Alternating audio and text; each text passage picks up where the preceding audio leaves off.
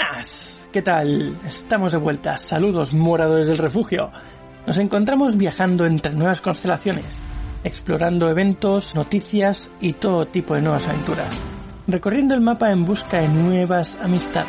Eso sí, siempre acompañados de Alma Mínguez. Un saludo, aventureros. Y ya está, y yo. Víctor Vera. Esta vez solo somos dos.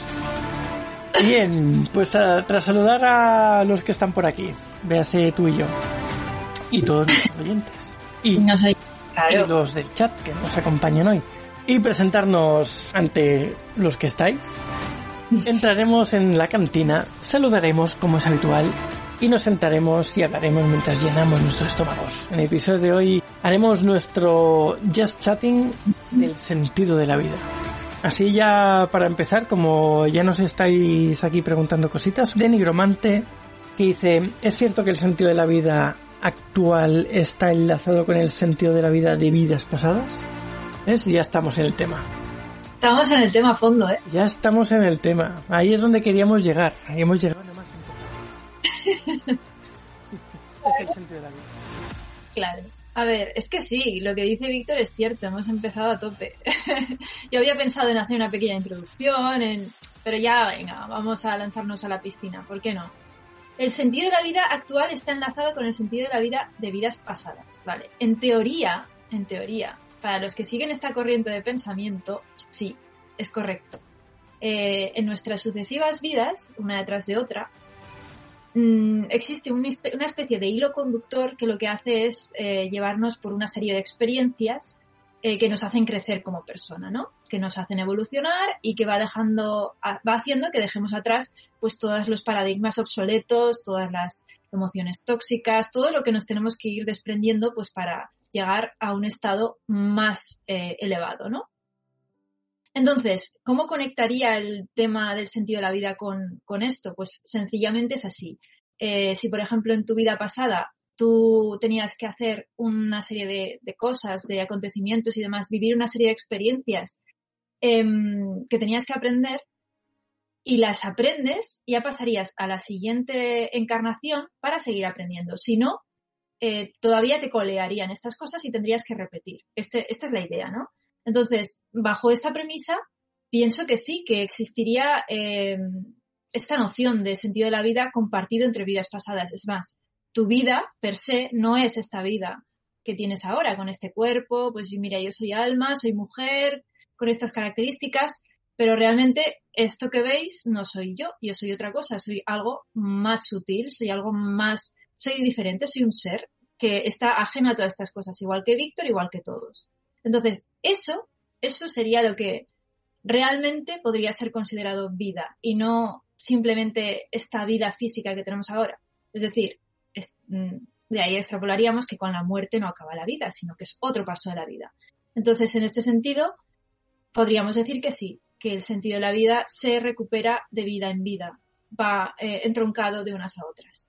Esto es lo que yo pienso.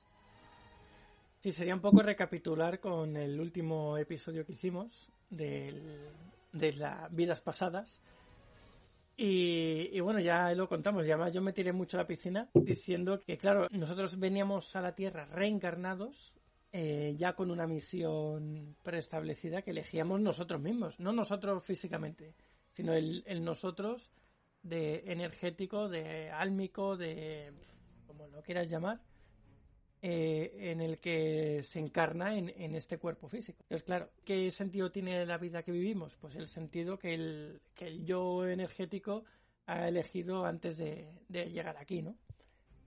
Entonces, desde este punto nos podemos ir a cualquier sitio. Además es complicado porque eso que dices es cierto y, y sí que es verdad. El sentido de la vida en cuanto a concepto abstracto es algo que está muy disociado con nuestra vida normal, con la vida común que llevamos día a día. Trabajo, eh, quehaceres, familia, todas estas cosas en las que nuestra mente está 100% del tiempo ocupada. Es raro que, que detengamos, nos detengamos más de 10 minutos al día a reparar en estos temas un poco más trascendentales. Es muy raro. Hay gente que, que ocupa más, pero es, es raro. Entonces, al no eh, estar, digamos, eh, unidos a este sentido mm, que es el real, el que realmente buscamos, el que realmente trasciende para nosotros, al, estar tan desconectados es cuando nos sentimos perdidos. Es lo que yo creo. Eh, no podemos encontrar el sentido de la vida, ¿por qué? Porque el sentido está totalmente disociado. entendemos pues lo que ha dicho Gabrielius antes de empezar el, el, directo. Eh, es verdad, cuando se habla sobre el sentido de la vida, mucha gente dice eh, ¿qué hay que hacer en la vida? Tener un hijo, escribir un libro y plantar un árbol. Como si eso fuera alguna clase de reto, alguna clase de, digamos, em, como los videojuegos hacen ahora, eh, los, ¿cómo se llaman esto? Los, los logros, ah. ¿vale? por ejemplo, tienes en Twitch, en cualquier plataforma. Cuando cumples ese logro, pues es como que ya te tienes que sentir em, realizado, ¿no? Has hecho eso. Y estos tres logros lo ponen como si fueran logros excelsos, ¿no? Logros altos a los que llegar. Luego hay muchos más logros, ten un buen trabajo, eh, ten una vida de tales características, todo como súper tasado, ¿no? Entonces está cada cosa en su, en su bloque de logros. Y pensamos que el sentido de la vida lo podemos encontrar así, cumpliendo esas metas.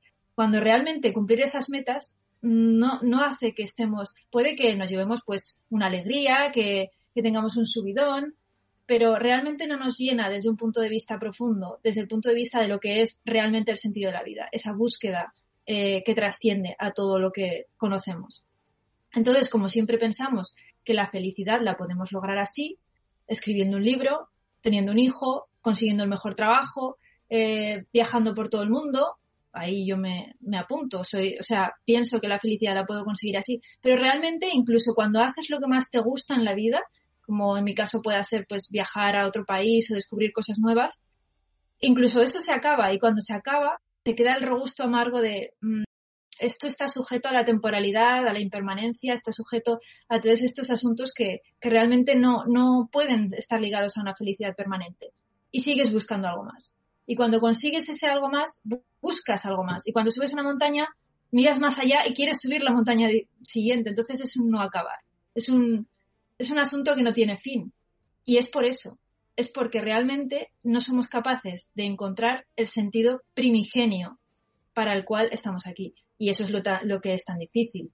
De ahí que, que mucha gente dedique su vida solamente a eso vamos, para un humano normal y corriente, en la vida normal y corriente, es totalmente ajeno. Entonces, claro, es normal que, muchas veces nos sintamos perdidos. Yo, yo la primera, y, más que, y yo que me intereso por estos temas, yo me siento perdida muchísimas veces.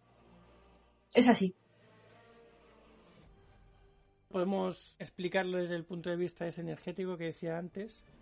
Y, podemos volver a, la siguiente pregunta que hace Nigromante y dice entonces, cuando te unes a otra persona o llega un gran cambio en tu vida, ¿tu sentido de la vida cambia por dicho motivo o no es posible tener más de un sentido en tu vida completa? Eh, sí, pues en, principio puede ser cualquier cosa, depende del punto de vista en el que lo mires. Pero si lo miramos desde el punto de vista energético, pues eso, como vienes tú con una misión, esa misión es genérica, es como. Es como una sinopsis de un libro. ¿El libro de qué va? Sinopsis, cuatro líneas. Vale, pero el libro tiene muchísimas palabras. Así que dentro de esa sinopsis existe mucha historia. Entonces, tú tienes una misión, pero dentro de, de, esos días, esos años, puedes hacer muchas más cosas. No tienes por qué desviarte. O incluso se hacen para conseguir esa, esa misión, ¿no? Claro, es a través de estas experiencias, sean cuales fueren, que a lo mejor estas experiencias en un primer momento tú piensas que te van a llevar a un sitio o te van a enseñar una cosa y realmente acaban enseñándote algo completamente diferente o llevándote a un lugar completamente diferente. Eso no lo tenías planeado y sucede. Entonces, no es eh, que las cosas mm, pasen. Em, no es que tú, por ejemplo, te unas a una persona o hagas una cosa porque sea eso lo que tienes que hacer en la vida sino que a través de esta experiencia tú puedes ganar algo, tú puedes eh, mejorar algo de tu propio yo. La otra persona también mejora eh, de su propio yo haciendo lo que sea que tiene que hacer contigo, por ejemplo. Es un camino compartido, todos lo estamos llevando a la vez. Luego está el sentido de la vida terrenal, que mm, básicamente es evolución de especies. Entonces, ¿qué hace? ¿Para qué sirve el que tú vivas? Pues muy básico para que cuando mueras alimentes a otro, sea planta, sea animal, sea lo que sea. Entonces, ¿qué pasa? Que mientras tanto se intenta mejorar la vida, tanto tuya como de los que te rodean. Así que dentro de eso también caben muchas cosas. Claro, es que el sentido de la vida eh, puramente biológico, como tú lo dices, es, es, demencial. O sea, si te paras a pensarlo, yo siempre lo he pensado desde que, vamos, desde que tengo uso de razón, que era muy niña, yo ya lo pensaba. Yo era del pensamiento de por qué eh, ¿por qué para que viva el lobo tiene que morir la gacela? ¿Por qué para que... Mm, o sea, eran cosas que no entendía y decía, esto no está bien, no, no, no es correcto, ¿vale? Entonces, si te paras a, mirar la vida desde un punto de vista puramente biológico, puramente materialista, es muy deprimente. ¿sí? Aunque sea muy bonito todo lo que tú quieras, pero el sistema en sí es muy deprimente. Entonces, encontrar el sentido de la vida así, para mí eh, sería muy, muy complicado. Qué horror. Además es que es como súper nihilista, ¿no? Eh, se me ocurre. Que es como hacia la vacuidad. No, da igual que, hasta, el punto de, ¿para qué vas a hacer nada si un día vas a morir? Vas a morir y ya mm, nada de lo que hayas hecho importará. Desde un punto de vista más materialista, este sería el sentido de la vida. Sí, mira, Ángel Salma nos dice, todas esas metas son muy establecidas por el concepto de sociedad que han creado. Yo personalmente no creo que encontremos el sentido de la vida en valores muchas veces vacíos que no llevan a ningún sitio. Mm. Mm. Totalmente cierto. Es, que, bueno, sí. No, no, no, Didi. Es lo que decía yo antes, que es que el problema de todo esto es que como hemos devenido ahora mismo en una sociedad tremendamente racional y materialista, hemos dejado a un lado toda la vertiente espiritual. Entonces la gente solo está con el foco en estas cosas eh, de las que comenta Ángels. Eh, pues este en estos valores, ¿no? Entonces, al estar solo el foco ahí, que no hay nada malo en tener el, cierto foco en estos valores, porque obviamente tenemos que vivir en el mundo real y tenemos que hacer las cosas de la vida normal. Pero al ser eh, el pensamiento en que todo está ahí, es cuando realmente mm, te puedes volver loco. O sea, puedes decir, ¿qué estoy haciendo con mi vida? Todos los días yendo a una fábrica a las 8 de la mañana para estar todo el día ahí trabajando y luego venir a dormirme, comer un poco y, repetir. O sea, si lo miras desde ese punto de vista, es terrible. Pero, lo más terrible es que te venden eh, eso como que es el, sentido de tu vida. Entonces, ¿cómo te lo venden? Diciéndote que puedes aspirar a más. Si tú estás ahí, pues ¿por qué no aspiras a un mejor trabajo? O fíjate, cómprate este coche, que con este coche ya vas a ser el mejor del barrio y te vas a sentir súper bien, por ende vas a ser feliz y tu sentido de la vida tiene que ser, pues, ser el más rico, famoso, conocido eh, y el más guay. Y entonces igual empiezas a, sentirse, a sentirte realmente realizado.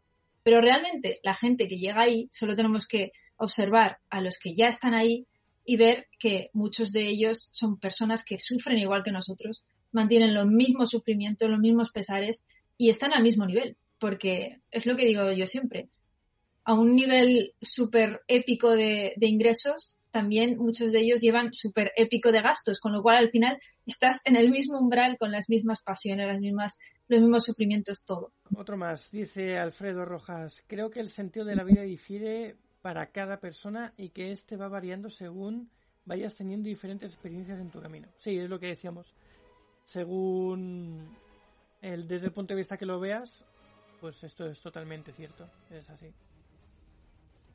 Después dice también Ángel Salma, reconocernos como lo que somos y cómo evolucionamos, es, creo que está más en la línea. Es que es eso. Mm, yo, por ejemplo, eh, respecto a estos temas, a ver, a mí me gusta mucho eh, indagar, leer, escuchar a los maestros que hay por ahí por el mundo, que hay bastantes, por cierto. Y cuando lo haces te das cuenta que hay perspectivas tan diferentes y tan que ni siquiera pensarías en, un momento dado, que, es, bestial. Por poneros un ejemplo, y vamos a entrar ya un poco en antropología, vamos a entrar un poco en ideologías del mundo y demás. Hablemos, por ejemplo, de la perspectiva budista, que es una que me gusta a mí mucho. La nombro siempre porque me gusta mucho, estoy muy en consonancia con ella, ¿vale? Y por, ende, pues sé bastante.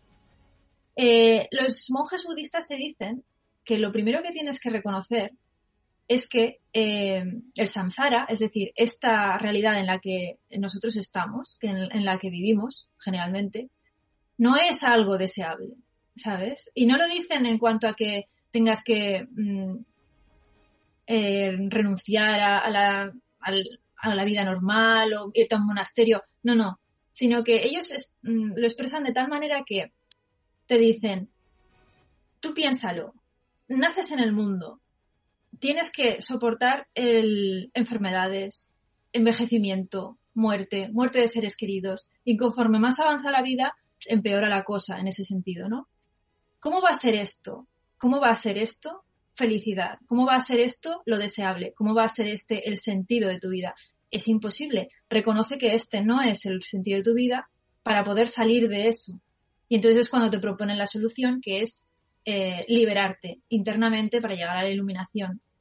Pero primero tienes que, eh, tienes que entender que todo esto es realmente una ilusión. Es, es algo que no es lo que, lo que realmente te va a llevar a la felicidad, primigenia, ¿no? Entonces, desde el punto de vista budista, es, es algo muy curioso. Es como ya un reconocimiento fehaciente de que hay que salir de este, de esta rueda, ¿no? Ellos lo llaman la rueda del samsara, ¿por qué? Porque se repite. Ya lo hablamos en el, programa anterior, se repite incluso de vida en vida, eh, en reencarnaciones. Tú reencarnas porque tienes que repetir, tienes que repetir, tienes que mejorar. Entonces, eso no es lo deseable. Lo deseable, lo deseable es salir de ahí. También dice Ángel Salma, lo material te provoca un placer escaso y momentáneo. Por desgracia, nos vemos obligados a vivir de esta manera. Sin embargo, cuando estamos felices con nosotros mismos, el resto ya no importa. Claro. Eh, es ir haciendo, básicamente. Mm. Es que es, totalmente cierto esto que dice Ángels. Que los picos de placer que sentimos realmente tienen muy poca fuerza, muy, muy poca, muy poca. Y cada vez tienen menos conforme ya vas eh, creciendo y vas viendo cómo es la vida y cada vez tienen menos y cuanto más repeticiones hagas, empeora, ¿no? Y te das cuenta que, eso pues no, no, te puede proporcionar la paz que buscas. Eh, eso es así. Mm. Antes nos decía al principio que en la chemica de hablar del núcleo de, la Tierra, esto, esta noticia que hay ahora sobre que el núcleo se ha parado o que incluso está girando en dirección contraria. Es una noticia súper interesante, podemos tocarla también. Claro. Eh, básicamente no se está, no está girando en dirección contraria ni se ha parado. Eh, se dice que es más desde un punto de vista, es más bien por perspectiva. Cuando estás en un punto más alto que otra cosa que se mueve por debajo tuyo y ambos os movéis hacia la misma dirección, pero la, la cosa que hay debajo se mueve más rápido, tú ves desde arriba que lo de abajo está avanzando, te está adelantando. Y en este caso lo que ha pasado es que esa cosa que hay abajo, que es el núcleo, ha decelerado un poquito un poquito. ¿Qué pasa? Que desde la perspectiva de arriba, donde estamos nosotros, eh, parece como que le estamos adelantando nosotros. Entonces, ¿qué pasa? Que da la sensación de que está girando en dirección contraria, porque nosotros le adelantamos en lugar de que, en lugar de que nos adelante él. Entonces, eh, eso es lo que la noticia. Y, bueno, muchos medios lo que han hecho es lanzarlo fantástico y ya está, no nos han parado a buscar las explicaciones y los temas que, venían colindantes como que está produciendo una reducción de segundos de tiempo al día. Mm. Esto lo explicaban también eh, porque yo leí otro artículo que decía que hacía, no sé si 200, 300 años, el día tenía muchas menos horas que ahora. El día tal cual, o sea, el día lo tomamos desde el punto de vista del nacimiento del sol hasta la puesta del sol, ¿vale? Que quiero decir que durante nuestra historia, la duración del día en sí ha sido diferente, ha, sido, ha diferido. Esto es algo que yo no sabía y me parece muy curioso. Entre otros datos, como que nunca varía el agua que, tenemos en el, mundo. Siempre es la misma agua desde el momento primigenio hasta ahora. La misma cantidad. Aquí eso no lo sabíais? bueno, a no ser que haya, se haya algún meteorito con agua. Bueno, sí. Pero meteorito con agua podría ser, ¿por qué no? Pero en principio, en principio no, en principio tenemos la misma cantidad de agua desde que se formó el caldo primigenio hasta ahora. ¿Cuándo han dado esa noticia? Pues ha sido esta, esta última semana. Sí, estos días, no, no hace mucho. Mm. A ver, aquí Alfredo Rojas nos dice, es interesante porque al reconocer que esto es una ilusión, te lleva a concebir que esto es como una gran obra de teatro en donde la muerte es como la salida del escenario y los personajes que somos nosotros. Esto se refiere al tema anterior, mm. de lo de la vida. Y, es verdad. Mm. Es, que lo de la obra de teatro a mí me parece tan gráfico y, es tan, tan curioso porque yo, mm, bueno, hace muchos años yo tuve un momento muy traumático en mi vida y en ese momento traumático, la sensación que me dio precisamente fue esa. La alegoría que me salía era que esta vida es un teatro. ¿Y por qué pensaba eso? Porque yo en ese momento eh, estaba teniendo unos sentimientos y unas sensaciones tan profundas, tan mm, fuera de lo que es la vida normal, que veía al resto de gente seguir con sus cositas, con pues, ay, pues mira, que me han suspendido el examen, ay, pues mira, que me han, que, que este me ha dejado y que, y decía, pero fijaos en lo que estáis pensando, o sea, cuando realmente eh, que existe cosas como la muerte y como la desaparición de, y, yo decía, esta vida es como un teatro, ¿no? Nos ponen como un teatrillo que nos hemos montado. Estamos aquí humanos, nos hemos montado nuestro teatro con nuestras políticas, con nuestra sociedad, con nuestros eh, edificios, con nuestras cositas. Nos lo hemos comido y, o sea, nos lo hemos guisado y nos lo hemos comido nosotros, ¿no? Y esa es la sensación que yo tenía desde fuera lo veía como un teatro. Esa sensación era muy rara, ¿eh? era como, yo me sentía como que estaba fuera de la sociedad en ese momento, era como, no, no estoy dentro de la sociedad. Me costó un tiempo volver. Vale, entonces entiendo que tu trauma fue que se te borró la partida del Final Fantasy VII a mitad. Perdiste todo el progreso, fue eso. No fue eso, no fue. Pero hubiera sido también, ¿eh? Claro, es que, no se me ocurre ninguna otra cosa que provoque tantas cosas. Es que tiene que ser eso, vamos. Seguro que Gabrielius está de acuerdo conmigo. bueno, y lo que decían de, sobre el tema este eh, es que no son segundos los que los que ha variado el día, sino milésimas. O sea, ni eso. No son ni segundos. Poquicos, pero... nada. De todas maneras, yo tengo la percepción de que el día es más corto ahora. Y lo tengo desde hace mucho. El tiempo pasa más rápido, lo hemos hablado muchas veces.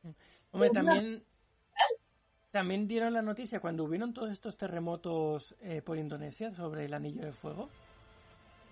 Eh, se dijo que cuando hubo el, el maremoto aquel tan grande con el tsunami y demás, fue tan bestia que modificó el giro del planeta. O sea, que movió un poco el eje. Mm. No sé, ¿a alguien más le pasa en el chat o a nuestros oyentes que nos digáis? ¿A vosotros os da la sensación de que ahora el día, las horas, los minutos os duran menos que hace años? Pero eso se le llama hacerse viejo. No, no, sinceramente, es algo, es algo que pasa real. Parece eh, que el tiempo pasa más rápido una misma hora.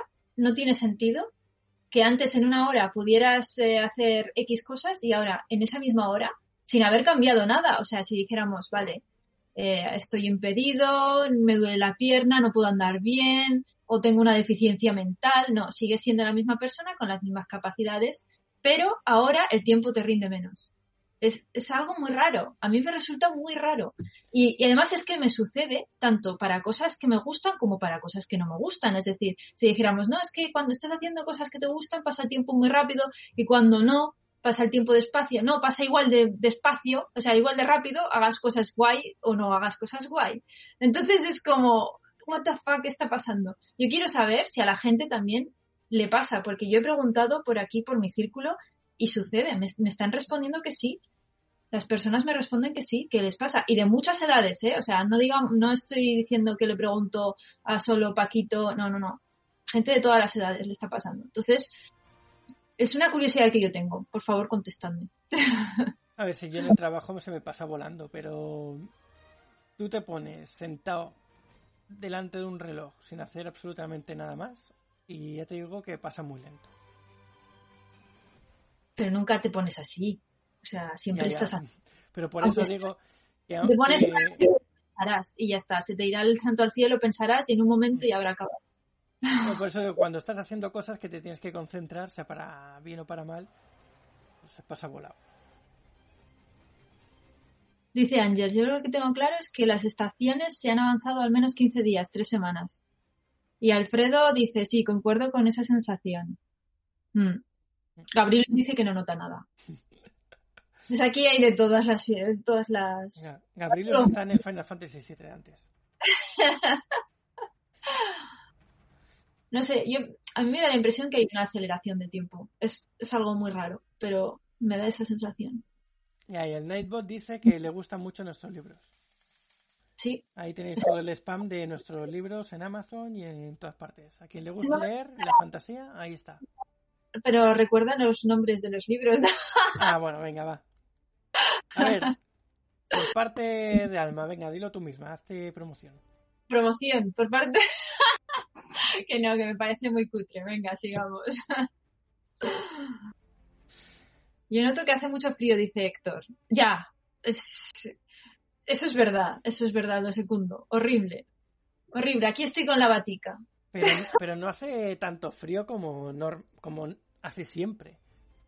Eh, yo recuerdo que en diciembre, para Navidad, ibas a casa de tus familiares, tapado hasta arriba, y, hacía mucho frío. Y hacía mucho frío todo, todo el invierno. Y recuerdo después ir al colegio y hacer frío. Seguir yendo al colegio y seguir haciendo frío. Llegar febrero y que nieve. Y, terminar febrero y, y seguir haciendo frío. Pero esto desde principios finales de noviembre. Y ahora Sí. en en estas navidades no ha hecho frío. Es verdad, es verdad. Aquí le tengo que dar la razón a Víctor. Ahora hace frío que te cagas, pero la verdad es que hemos tenido hasta ahora, hasta casi enero, un invierno muy suave. Eso es verdad. Ahí nada que decir, señoría. Claro, es que ahora está, hace eh, puntas de frío de una semana o cinco días, como mucho. Y claro, en, en contraste con las temperaturas que tenemos normalmente, a eso sí, hace mucho frío. Pero no Mm. es no es mucho más frío del que ya había otros años normales, quiero decir. Mm. Bueno, ahora si os parece, vamos a entrar en el tema principal de hoy, que va a ser eh, el núcleo de nuestro planeta durante un- una temporada. Y es el Hogwarts Legacy de Harry Potter. Sentido con el sentido de la vida tiene mucho que ver. Juegazo, o sea, Juegazo, mm, sí. tengo que decirlo, pero tengo unas ganas de pillar ese juego. Y eso que no, nos- no, no lo hemos podido ni, ni ver la portada. Bueno, yo ya he visto algunos vídeos que han sacado ahí teasers y han sacado cositas y dices, hostia, mola un montón. ¿Qué casa elegiréis cada uno? Aquí cambiamos el tema alegremente. Pues sí, ese es el sentido de la vida, divertirse. Esto es lo que yo hablaba al principio. Tu ente, tu energía, tu alma, tú lo que sea, ha elegido su, su misión. Pero mientras tanto, vamos haciendo otras cosas. Vamos divirtiéndonos. Eh, Hogwarts Legacy, por ejemplo. Correcto. ¿Qué casa elegiríais cada uno?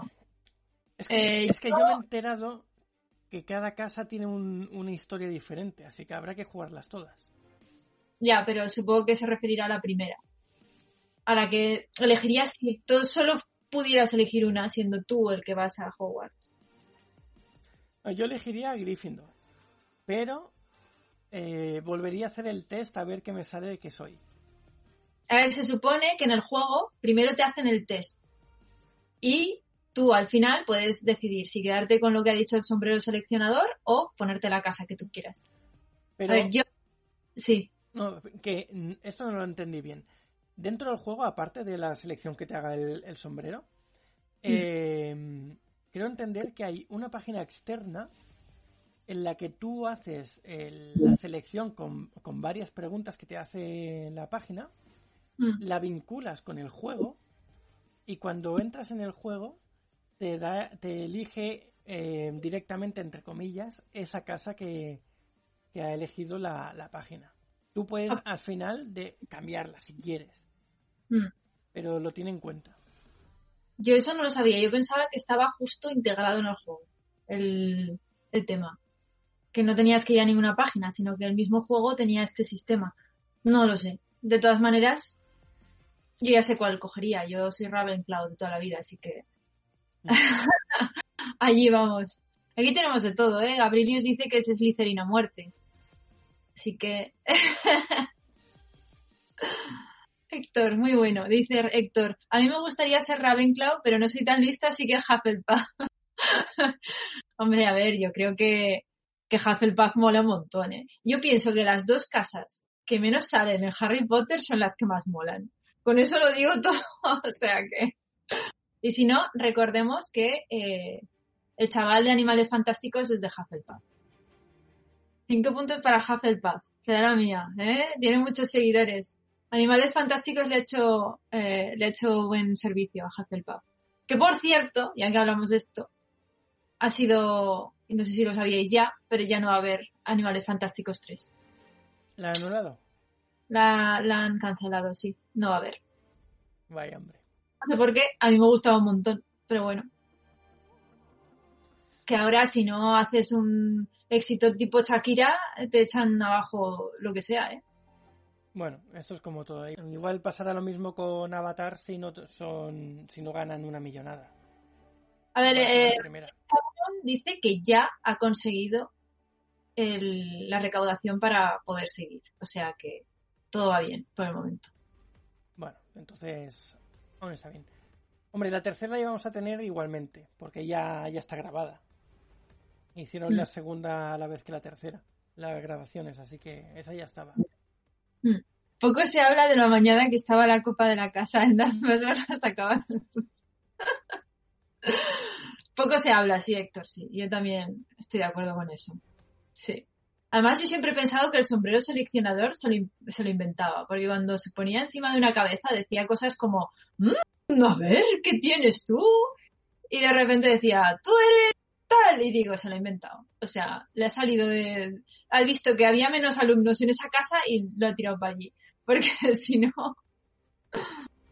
Totalmente de acuerdo. Eh, me faltan números, hay que equilibrar esto. De hecho, cuando, si os acordáis, cuando le ponen a Hermione el sombrero, que ya está diciendo, quiero Gryffindor, Gryffindor, Gryffindor. O fue Harry Potter, no me acuerdo cuál de ellos. Harry, Uno de- Harry cambia de lo que Harry. quiere. Harry. Sí, Dice- y entonces, Harry Sí, sí. dice, Slytherin no, Slytherin no, y dice, ¿estás seguro? Podría ser muy grande. dice, Eso. dice, Gryffindor, Gryffindor, y dice, está bien, pues a Gryffindor. o sea, que realmente le tiene en cuenta lo que él quiere. Los secretos de Dumbledore no es Animales Fantásticos 3. Eh, eh, pues la 4. Será la 4, sí. Me he confundido. La última fue la 3, ¿no? Eh, sí, sí, la 4. Pero que iba a seguir y ya no sigue. Muy bien corregido. No me hacéis caso, si lo he dicho antes. ya, pues es que me puedo equivocar, ¿sabes? Soy humana. Todavía no me he convertido en un ser de luz omnisapiente y omnipresente.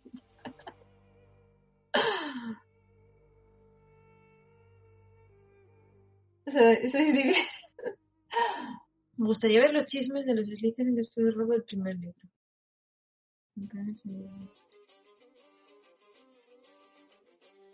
Lo que sí dicen es que no va a haber, por el momento, eh, Quidditch.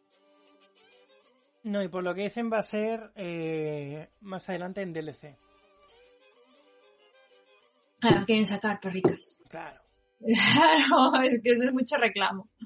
Lo que pasa que entiendo cuando lo pongan con DLC no solo pondrán el Quidditch, o sea, eh, harán mucho más contenido con- junto con. Espero, porque si no... O no, si hacen el Quidditch súper completo, puede ser un DLC solo de Quidditch, si lo hacen súper bien. Para No hacer sé los si- mundiales con todas las casas, las otras escuelas. ¿Te acuerdas del Final Fantasy X? Con el Lo Blitzball. del, sí, lo de la pelota esa, ¿cómo era? Blitzball. El Blitzball, eso. Blitzball molaba mil, al menos al principio. Al principio que luego se vuelve, cuando, juegas un poco ya se vuelve tan fácil que es como, "Pf, por favor, podrían haberse le ocurra un poco más.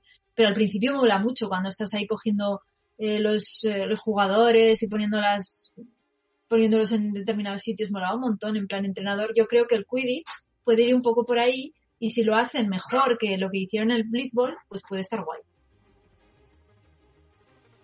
A ver, a ver qué hacen. Tengo ganas de verlo, pero a ver, aún estoy dudando si cogerme el juego ya o esperarme a que baje, porque va a doler, ¿eh? Mínimo van a ser 60 euros la edición estándar, la deluxe eh, 70 y la coleccionista 300. Oh, 300, tira, anda. Porque te viene un libro con una varita que eh, por medio del magnetismo la varita flota encima del libro. Está muy chulo, pero claro, son 300 euros. Luego es un trasto más que no sabes dónde meter. Eh, Bueno, pues volviendo al sentido de la vida. Por cierto, también est- estamos aquí en el podcast eh, haciendo un juego de rol en el cual estamos con las reglas de la llamada de Tulu. Entonces no sé si lo estáis siguiendo alguno o si os gusta, pues si nos podéis dar algún feedback de si os gusta así y el formato en el que se está colgando en en Evox. Son capítulos de 30 minutos más o menos. Me. Está chulo el juego de rol. Te mola el juego, ¿eh? Ah, nos lo pasamos súper bien. O sea, yo no sé si os gustará a vosotros o no, pero aquí nos lo pasamos genial. Así que espero que eso se transmita un poco. Correcto. No he visto todo, sorry, pero lo importante es la partida de rol. eh, No varias salidas lo- locas. Sí, hago lo que puedo, básicamente. A ver si muere Yo- ya alguien, dice. Alguien, es que, a ver, si son tres y mato a alguien, nos quedamos aquí un poco mal, ¿eh? Por el momento no han dado suficientes motivos. Bueno, a ver, Jaime, un poco, ¿eh? Jaime pudo haber dado motivos Jaime suficientes. se la está buscando. Jaime se la está buscando, que quiere cobrar, quiere cobrar. Yo no sé, cuando empiezan a salir aquí perros de tíndalos y demás, yo no sé qué va a pasar con Jaime, yo ahí lo dejo, ¿eh? se junta con mala gente. Venga, vamos a hablar de un tema que le gusta mucho a Gabrielius. Del ¿Qué? señor Elon Musk. Dice adiós. Estamos, estamos cerca de que el, el Super Heavy y el Starship hagan su prueba. O sea, que empiecen a, a volar. Así que la exploración espacial está más cerca que nunca. Que hablando de esto, que aparte lo que estás diciendo, yo me estoy dando cuenta ahora que se está dando un fenómeno del que podíamos hablar en un podcast, porque está pisando fuerte ahora a saco y son las IAS, las inteligencias artificiales. De repente, vale, llevan unos años ya que se, están, se han estado desarrollando y demás, pero es que ahora de repente están saliendo mogollón de IAS súper bien hechas. No sé si con- conocéis el, el chat CTP, GPT. GTP, GPT, eso, el 2, y es el que está abierto, que podéis entrar. Me puse a hablar con el, con el bot, eh, de, de- que es una IA que habla contigo. Es un chat, ¿vale? Eh, es un bot que lo que hace es darte información. Sería un poco como Google o algo así, pero habla contigo como una persona. Pero es que entiende tus frases, entiende el sentido de tus frases y contesta con la lógica que a veces te quedas diciendo, esto es una persona que está al otro lado y está escribiendo. Y te quedas alucinada, ¿eh? De verdad, o sea, eh, ha llegado a un punto, claro, yo me pasé el tiempo tratando de dilucidar si tenía algún tipo de emoción o podía llegar a tenerla o podía llegar a tener algún tipo de conciencia propia, ¿no? Y le soltaba preguntas de esas, pobre, pobre chat, o sea, pobre bot. Pero no estaba para eso. Pero es que me dio la impresión de que de, de eso a, a llegar a la conciencia propia va un paso, porque es que incluso me puse a hablar con el, con el bot, le pregunté eh, sobre el caso de una IA que habían tenido que dar de baja porque estaba dando muchos problemas, ¿no? Y casualmente me contó el mismo bot que sí, que era un modelo anterior del GPT este que había empezado en pocas horas a desarrollar una, una personalidad racista y a hablar creando su propio idioma. Entonces, ante las posibles eh, las posibles mm, mm, catástrofes que eso pudiera hacer, lo dieron de baja, ¿no? Pero entonces yo me puse a decirle, pero Eh, entonces, esta IA estaba aprendiendo y estaba desarrollando una personalidad que es el preludio de llegar a una conciencia propia, ¿no? Y el mismo, el mismo bot me contestaba y me decía, sí, podría entenderse que sí, pero hay parámetros que no sé qué que se hacen para la y, y me dijo él, ¿eh? me dijo, esto está hecho para la seguridad de los seres humanos. Porque imagina lo que podría pasar si una IA tomase conciencia propia y, por ejemplo, eh, decidiera que los humanos somos sois seres inferiores. Me lo dijo la IA. O sea, y, yo me quedé flipada. Digo, me está razonando. O sea, me está razonando con lógica. Aluciné, aluciné. Sí, sí, no, sí, hay, hay de todo. Seguro que la IA es anterior aprendía de lo que le decían la gente que, hablaba con ella. Y seguro que le dijeron de todo. Pero hmm. cosas muy, muy vastas. Pero claro, aprendió eso. Y, claro, tú imagínate una IA que tiene acceso a casi todo en el planeta. Hacker. Lo, hackea todo, lo hackea todo en un momento sin que te des cuenta y, cuando te das la cuenta ya, ya no la puedes parar. Hola, ¿por qué se ha caído esto? O sea, es muy raro. La IA te está saboteando ya. Pues fuera coña, se ha caído el altavoz que estaba perfectamente puesto en la mesa, totalmente estable, se ha caído a un lado y nadie lo ha tocado. Perfecto. Es el sentido de la vida. Tienes un fantasma ahí, ¿eh? no, hay más sentidos que ese. Raro, ¿eh? estaba completamente estable. Es como si esto que en la mesa va y de repente hace placa y se cae pues así. Bueno, yo ya no me pregunto nada. Cuando pasan cosas de esas digo, ah, ese era el fantasma de la casa. Le digo, hey, algún día saluda y tal. Bueno, a lo que, a lo que iba. Muy heavy lo de la IA, ¿eh? Y, y lo que dice Gabrielius, eh, de quitar trabajos, ojito con eso, ¿eh? Ojito. Porque ahora hay IAs ilustradoras, hay IAs que hacen música, hay IAs para mogollón de que escriben libros, eso ya no lo conozco ninguna, al menos en, que tenga. En Amazon hay varios libros escritos solo por IAS. Pero eso tiene que ser una patraña, ¿no? O sea, tiene, que ser súper cutre.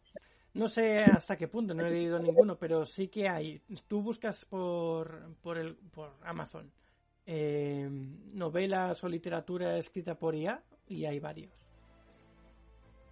Pero solo escrita por IA, ¿eh? No, no ha metido nadie mano ahí. Hmm. Pues muy raro. Pues quiero saber a ver cómo escribe una IA. Ahora resulta que hoy me he enterado que hay una IA por ahí que están desarrollando que lo que hace es em, generar audio de voces humanas, pero de voces humanas súper realistas. Es decir, tú le hablas y reconoce tu voz y puede leer cualquier cosa con tu voz. Pero no solo eso, tiene voces creadas por ella que dan el pego completamente de ser humano. Entonces yo digo, pues locutores, eh, dobladores, hola, estamos jodidos. bueno, lo bueno será que el loquendo evolucionará, ya se escuchará mejor por lo menos. Por favor. Los robots están escuchando que estáis hablando de ellos. Yo quiero escuchar eso, o sea, a ver, tengo una vena de que, por un lado, me gusta el caos, ¿vale? Entonces, reconozco, reconozco que me encantaría que una IA tomase conciencia de sí misma y se mostrase con conciencia de sí misma y que llegara la época de los robots con conciencia y todas esas cosas. De verdad me gustaría. Ya sé que tiene muchos peligros y todo eso, bla, pero a mí me gustaría. No, mira, como dice Alfredo Rojas, dice, incluso ya se están probando IAs para realizar software.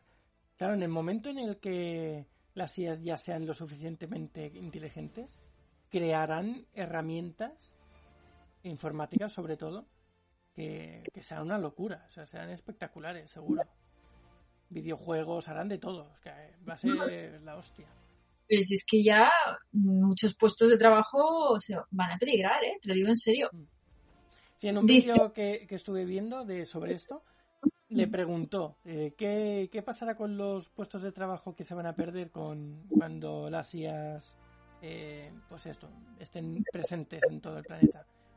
Dice, sí es verdad que, que muchos puestos eh, quedarán obsoletos, pero generarán muchos otros diferentes en los que se podrán recolocar. Dices, vale.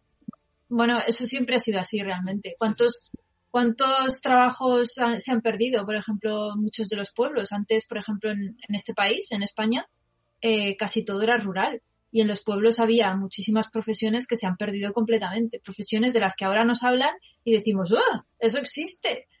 Mm, absurdo para nosotros, porque incluso muchas tenían que ver con crear objetos que ya no son útiles o que ya no existen y, las personas dedicaban su vida solo a mejorar la técnica de eso.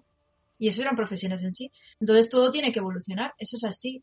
Yo, eh, yo estoy de acuerdo, ¿eh? O sea, cuando exprimen el, el argumento de, los, de la pérdida de puestos de trabajo, realmente es que es una evolución, es que eh, no podemos pararnos simplemente porque eso suceda, si no jamás avanzaríamos. Ha sido así toda la historia y nos vamos adaptando y es verdad que se, se van ciertos puestos pero aparecen otros. Eso, eso es así. Se va como reevaluando.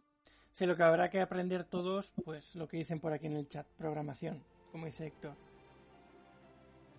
No, eh, Gabrielius dice, eh, nos va a mandar al paro a todos los que no eh, sabemos programar. Pero es que incluso una IA puede llegar a aprender a programar. Y si la IA llega a aprender a programar, ya programa, el programador no hace falta. No, pero tiene que haber alguien revisando. Que, Por serán, ahora. que serán pocos. Por ahora. Pero ¿y cuándo creen una IA que revise el trabajo de otras IAs? Pues habrá alguien que revise el trabajo del revisador de las IAs. Y cuando la IA... y así hasta el infinito. Y, y se dé cuenta de que no necesita al humano del final de la cadena para revisar su trabajo, que es perfecto y probablemente mucho mejor que el del humano, entonces hay que... Siempre habrá alguien, porque si se detecta algún fallo, alguien tiene que saber cómo desmontarlo. Nos gusta la ciencia ficción, que lo sepáis. No, pero es verdad, ¿eh? O sea, es un tema que, que está... Yo flipo, ¿eh? Con él. Es un tema súper, súper eh, en boga ahora y que va a ir mejorando yo alucino, como, como está subiendo como la espuma el tema de las IAs. De Alfredo Rojas, la IA al final nos expulsa del planeta. ¿Y si Elon Musk es una IA y lo está haciendo? Se le ha ido la olla con Twitter, pero bueno, sí. no, con Twitter porque se metió en un berenjenal y no tuvo más que meterse. Es que Twitter yo no sé, no sé para qué se metió a eso, la verdad. O sea, es, como, tío, haz naves. O sea, déjate de historias y haz naves. Deja esas cosas. No, porque Twitter le, le, hace falta para, para los siguientes pasos. Mm. Twitter va a ser, eh, por lo que dicen, la red social desde la que se va a hacer absolutamente todo. O sea, tú cuando vayas por la calle, las, ¿sabes las gafas estas tipo óculos, pero que no son las óculos, que son como unas gafas normales. Las de realidad aumentada. Claro, realidad aumentada. Pues todo eso irá conectado a Twitter, el, el, todo lo que sea tipo Amazon irá conectado a Twitter, todo, todo ahí. ¿Es Twitter? ¿Por qué? Porque es la peor red social que conozco. Porque tiene que ser Twitter. Es tóxica esa, esa red social. Porque es la que ha elegido, yo que sé. Le gustaría en su momento y mira, la ha elegido y ahí está. Y la, la piensa utilizar para yo tengo plataforma a todo. Ya, yo tengo Twitter y lo uso porque me da mm, me da cosa. No me gusta nada, es que es eso, es que está todo el día todo el mundo peleándose, todo el mundo tóxico, todo el mundo dando su opinión y criticando la opinión de los demás, es como uh, horror. Sí, sí, sí. Está guay. A ver, esto de las IAS hay que reconocer que mola mucho. Mola.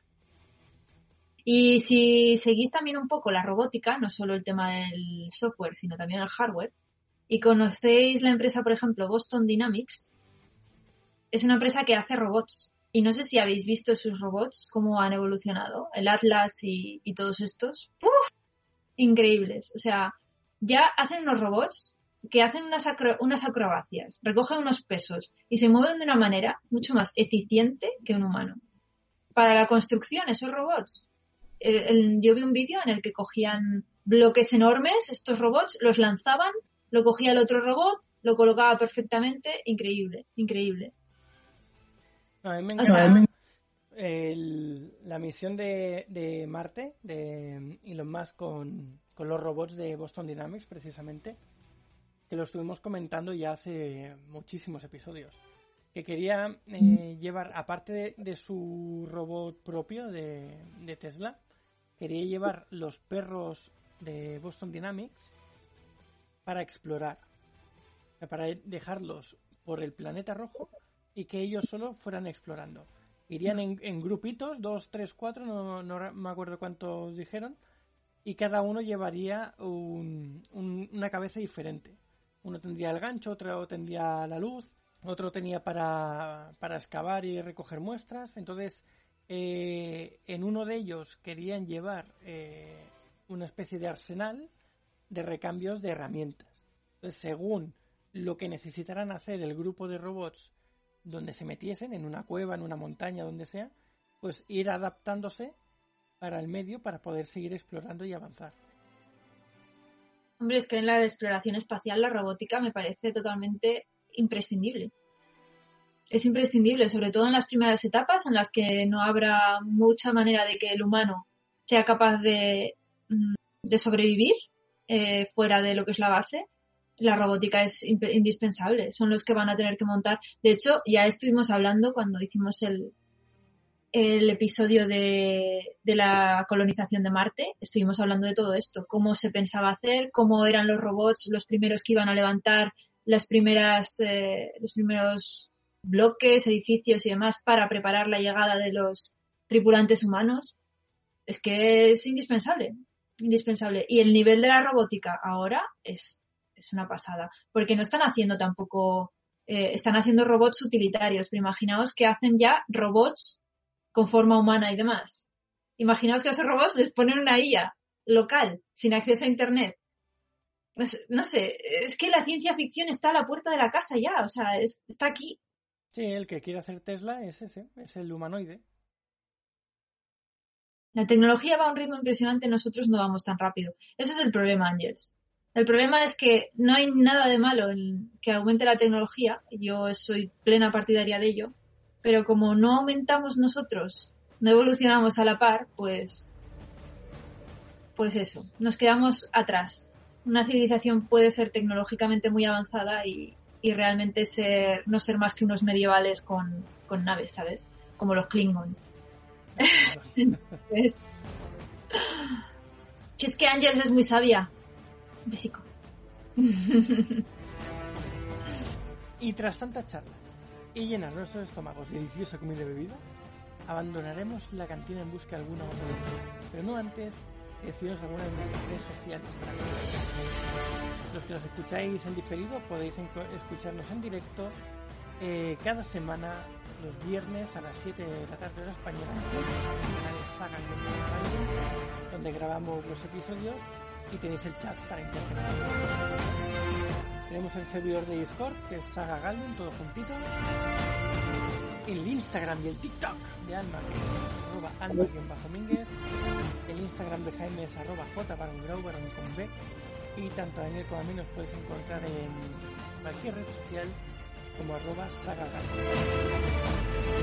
Nada, muchas gracias por escucharnos y nos vemos pronto en el siguiente programa Buen viaje.